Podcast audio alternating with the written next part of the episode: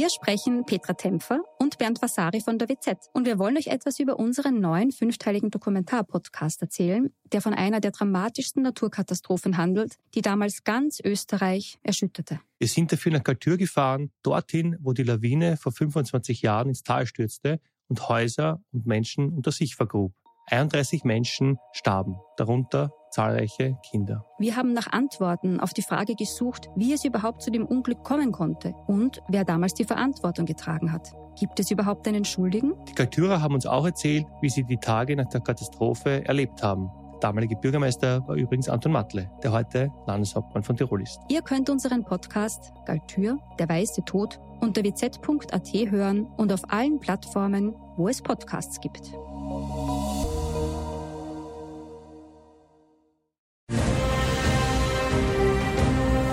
Sie hören stets bereit, den Podcast über Militär- und Sicherheitspolitik. Mein Name ist Herbert Bauer, ich bin Generalmajor im Ruhestand und werde in meinem Podcast militärische und sicherheitspolitische Themen allgemein verständlich erläutern. Grüß Gott und einen guten Tag. Heute möchte ich den Fragen nachgehen, wie sehr die Internetkommunikation über Tiefseekabel ungeschützt gegenüber Sabotage und Spionage ist und wie solche Leitungen, aber auch Pipelines unter Wasser geschützt werden sollen. Ein U-Boot gleitet still durch den Ozean, verhackt durch geschicktes Manövrieren einen Schleppanker im zuvor gesuchten und aufgeklärten Kabel und dehnt dieses durch stetigen Zug, bis es bricht. So oder so ähnlich könnte eine absichtliche Zerstörung eines Tiefseekabels erfolgen. Es wurden aber auch schon Taucher dabei ertappt, wie sie Kabel in Küstennähe durchdrängten, was aufgrund der geringen Wassertiefe leichter zu reparieren ist, aber auch leichter zu zerstören ist. Da U-Boote aber tiefer tauchen können als der Mensch mit Pressluft oder Sauerstoff, kann der Schaden durch Boote auch weiter weg von der nächstgelegenen Küste entfernt durchgeführt werden. Natürlich könnten durch die U-Boote auch Sprengstoff ausgebracht werden und eine Pipeline ganz einfach weggesprengt werden. Sind das nur Hingespinste?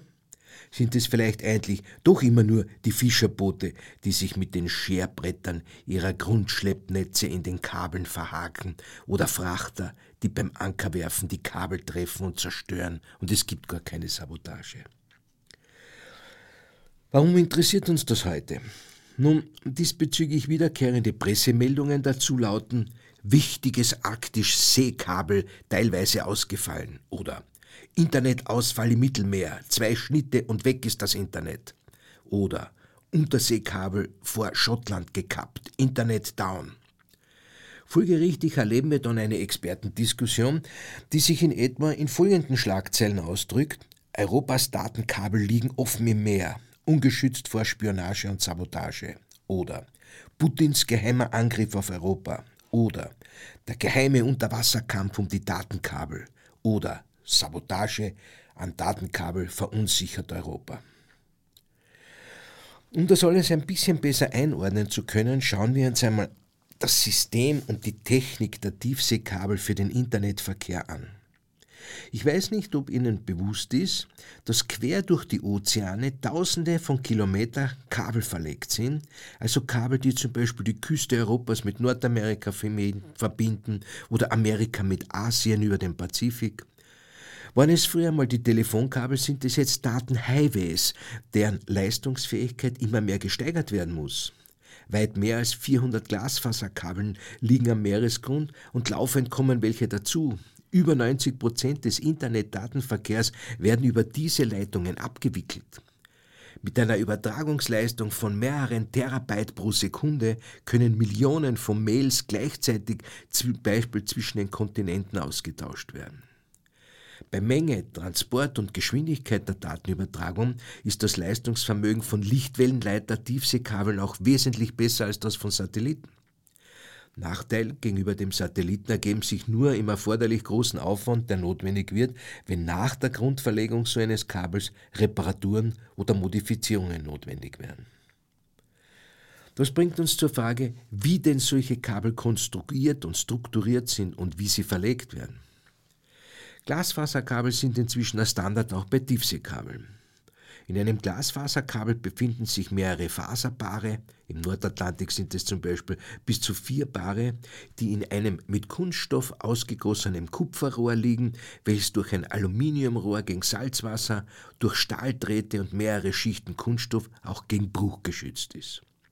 Circa alle 100 Kilometer gibt es Verstärker, die die gigantische Leistung von einem Terawatt pro Sekunde und Faserpaar ermöglichen. Von speziell ausgerüsteten Verlegeschiffen werden die Kabel ausgebracht, wobei sie in Küstennähe durch Verlegepflüge oder Seekabelfräsen in den Meeresboden eingebettet werden, sonst aber in den größeren Tiefen freihängend oder liegend ausgebracht sind. Wie wird nun so ein Kabel repariert, wenn es unterbrochen wurde? Nun, zuerst einmal muss erkannt werden, dass es ein Problem gibt. Hierzu laufen Alarme bei Kabelüberwachungsstellen an der Küste auf, deren erste und größte Aufgabe es ist, die Datenströme auf einen anderen Weg umzuleiten, um den Zusammenbruch der Kommunikation und die damit verbundenen Auswirkungen auf Politik und Wirtschaft, aber auch auf jeden privaten User zu begrenzen. Dann werden rasch dafür bereitgehaltene Reparaturschiffe in Marsch gesetzt, die die Schadstelle suchen, indem sie Signale, die von der Küstenstation aus über die Leitung geschickt werden, detektieren. Ist die Schadstelle gefunden, wird das beschädigte Kabel oder im Fall eines Risses die Kabelenden durch Roboter bearbeitet und nach oben an Deck gebracht, wo die Enden fein säuberlich gespleist werden. Beim Spleißvorgang werden die zwei Glasfaserkabelenden vollautomatisch durch thermische Verschmelzung übergangslos miteinander verbunden. Danach wird das reparierte Kabel wieder in die Tiefe abgesenkt. Die Entfernung von der Küste, aber vor allem natürlich die Einflüsse von Seegang, Wind und Wetter sowohl auf die Suche als auch die Berge- und Absenkungsaufgaben bestimmen wesentlich die Zeit, die für eine Reparatur benötigt wird. Gibt es erwähnenswerte Zwischenfälle? ja, und ich möchte einige beispielhaft herausgreifen. Im Herbst 2021 stellten Ermittler nach Störungs- und Ausfallsmeldungen von Meeresforschern fest, dass von einem Seekabel vor der Küste Norwegens, das wissenschaftlichen Zwecken diente, ein circa vier Kilometer langes Stück fehlte. Später wurden drei der vier Kabelkilometer in gut zehn Kilometer Entfernung wieder gefunden. Eine natürliche Ursache oder eine unbemerkt gebliebene versehentliche Beschädigung scheiden hier wohl eindeutig aus. Die Anlage ist zwar eine zivile Forschungsanlage, registriert aber auch akustische Signale und könnte damit U-Boote in der Nähe registrieren. Der Vorfall konnte bis heute nicht völlig aufgeklärt werden, wird aber von einigen Quellen als mögliche Machtdemonstration Russlands gesehen, weil sich hier dieses Kabel in der Bewegungslinie russischer U-Boote Richtung Atlantik befindet. Im Jänner 2022 wurde ein Unterwasser-Glasfaserkabel zwischen Spitzbergen, also in, der, in, einer ähnlichen Umgebung, und dem norwegischen Festland zerstört. Der Schaden ist ca. 130 Kilometer von Spitzbergen entfernt aufgetreten und über diese Datenleitung wurden alle Satellitendaten der Satellitenstation auf Spitzbergen, äh, die sowohl von der NASA als auch von der ESA, der Europäischen Raumfahrtagentur, genutzt werden, äh, gestört. Dort, wo die Meerestiefe vom eher flachen Meeresgrund auf über 2000 Meter in die Tiefe abfällt, ist das genau passiert. Ausgewertete Marinedaten ergaben, dass ein russischer Fischkutter genau die Stelle, an der die Internetleitung beschädigt war, mehr als 30 Mal innerhalb kürzester Zeit gekreuzt hat. Zufall? Im Herbst 2022 wurde eine Leitung zwischen der Shetland-Inselgruppe und dem schottischen Festland beschädigt. Kartenzahlungen am Supermarkt mit der Kreditkarte oder der Bankomatkarte waren unmöglich geworden. Handys, Festnetz und das Internet funktionierten zum Großteil nicht. In der Woche davor war ein anderes Kabel, das die Shetlands und die Färöerinseln verbindet, zerstört worden. Auch wenn man glauben möchte, dass es Fischerboote waren, die das Kabel beschädigten, kommt es eher selten vor, dass zwei Probleme dieser Art gleichzeitig auftreten. Bemerkenswert in diesem Zusammenhang ist, dass zwar ganz Europa seine Häfen für russische Schiffe geschlossen hat, Färöer aber nicht. Russische Fischtroller dürfen weiter anlegen und versorgen. Als autonome Nation sind die Färöer Teil des dänischen Königreichs, aber nicht Mitglied der Europäischen Union und damit rechtlich nicht an die EU-Sanktionen gebunden. Aber Sabotage an Tiefseekabeln ist ja nur eine Seite.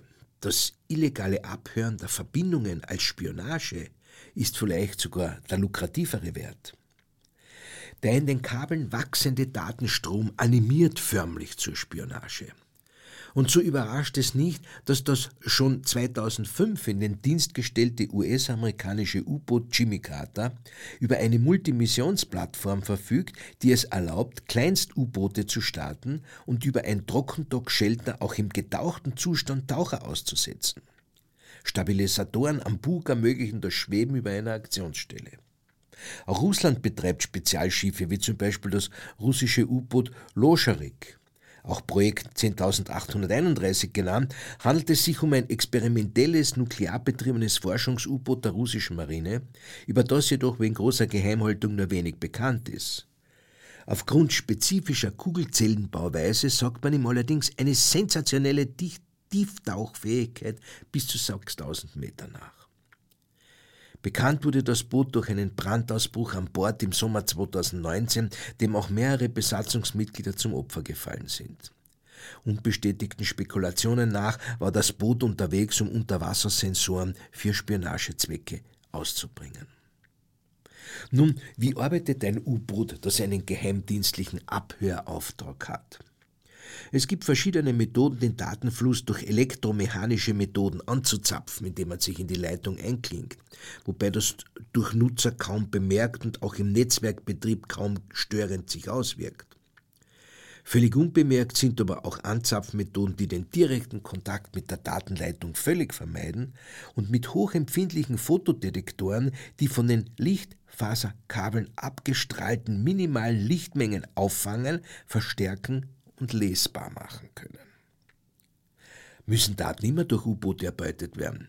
Nein, überall dort, wo die Betreiber, aus welchen Gründen auch immer, mit der Regierung und den Geheimdiensten zusammenarbeiten, ist es viel einfacher, denn da werden die Daten dem Geheimdienst gleich vom Provider zur Verfügung gestellt. Viele dieser Praktiken werden, wurden durch Edward Snowden bekannt, dem US-Whistleblower, der übrigens im September dieses Jahres von Putin die russische Staatsbürgerschaft erhalten hatte, nachdem die USA seinen Pass annulliert haben. Snowden hatte 2013 über verschiedene Internetüberwachungsprogramme der NSA, der US-amerikanischen National Security Agency, berichtet. Aus dieser Zeit und den nachfolgenden Untersuchungen stammt auch das Wissen, dass der dänische Geheimdienst der NSA über einen in Dänemark gelegenen wichtigen Internetknotenpunkt das Abhören verbindeter westlicher, verbündeter westlicher Politiker ermöglichte. So soll die NSA auch Zugriff auf SMS, Telefonanrufe und Internetaktivitäten und dort vollen auf Recherchen, Chats und Messenger-Dienste von führenden Politikerinnen und Politikern aus Schweden, Norwegen, den Niederlanden und Frankreich, aber auch zum Beispiel der, und daher kennen wir die Situation, der Bundeskanzlerin Merkel in Deutschland gehabt haben. Sie erinnern sich vielleicht an den Skandal. Wie entwickelt sich die Kabelsituation weltweit? Das Errichten und Betreiben wird immer teurer, es gibt schon eine Unzahl von unübersichtlichen Kabelkonsortien mit unterschiedlichsten privaten, aber auch staatlichen Eignern. Kaum welche in Europa, also auch hier wieder mal eine ziemliche Abhängigkeit.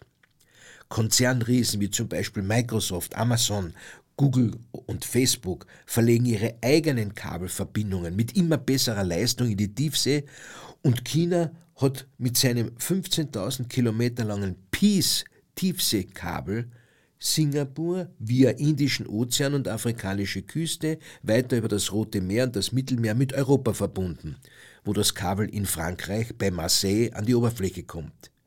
Die maritime Seidenstraße ist somit für den Machtanspruch Chinas bereits bestens vernetzt und die Datenleitungen befinden sich in der Hand Chinas. Wie groß ist nun die Bedrohung unserer Kommunikationslinien? In einer für das EU-Parlament erstellten Studie wird festgestellt, dass Europa unter Wasser praktisch blind ist. Es gibt nicht einmal eine behördliche Zuständigkeit. Aber auch die Industrie verfügt nur bedingt über garantiert ausreichende Reparaturkapazitäten für Kabel und Pipelines. Empfohlen wird, in dieser Studie, dass Marine- und Küstenwache besser mit der Privatindustrie, die die Unterwasserinfrastruktur betreibt und wartet, zusammenarbeiten müsse. Wenngleich auch klar ist, dass eine lückenlose Überwachung von tausenden Kilometer Tiefseekabel als unmöglich erscheint. Trotzdem wird überlegt, den Meeresboden als neue Domäne zu betrachten, vergleichbar mit Luft, Land, See, Weltraum, Cyberspace, eben auch noch den Meeresboden gibt es derzeit jährlich weltweit an die 100 Kabelbrüche, meist durch Fischernetze oder Anker verursacht, ist spätestens seit den Sprengstoffanschlägen auf die Ostsee-Pipeline Nord Stream jedermann klar geworden, dass Datenleitungen, aber auch Energieeinrichtungen wie Pipelines unter Wasser potenzielle Ziele im hybriden Krieg um Einfluss und Märkte sind. Wie geht es weiter? Frankreich und Großbritannien, auch Portugal sehen im Unterwasserschutz ein militärisches Schlüsselthema. Frankreich präsentierte bereits Anfang des Jahres eine Strategie für die Kriegsführung auf dem Meeresgrund. Italien führt Marine und Industrie zusammen, um den Schutz der Unterwasserstrukturen zu verbessern. Deutschland und Norwegen wollen, dass die NATO eine Koordinierungsstelle für Schutzmaßnahmen unter Wasser einrichtet. Allen gemeinsam wird es sein, den Meeresboden besser zu kontrollieren, den Unterwasserbereich zu überwachen und die Handlungsfähigkeit unter der Wasseroberfläche sicherzustellen. Diese Forderung hat zu berücksichtigen, dass sich, gemäß einer französischen Studie, drei Viertel des Meeresbodens in einer Tiefe von mehr als 3000 Meter befinden und dass das Ziel darin bestehen müsse, bis zu 6000 Meter tief zu operieren, dann könne man nämlich 97 Prozent des Meeresbodens erreichen. U-Boote erreichen eine Tiefe von 200 bis 300 Meter in der Regel. Mit Tauchrobotern, ferngesteuerten, unbemannten U-Booten und Überwachungsschiffen sollen diese Ziele verwirklicht werden. Ein neuer Rüstungswettlauf ist eröffnet.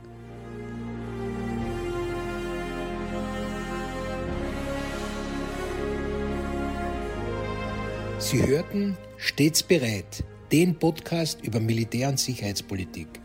Sollten Sie Fragen zum Militär oder zu sicherheitspolitischen Themen haben, schreiben Sie mir bitte ein E-Mail an stets bereit at missing-link.media. Vielen Dank fürs Zuhören. Bis zum nächsten Mal. Ihr Herbert Bauer.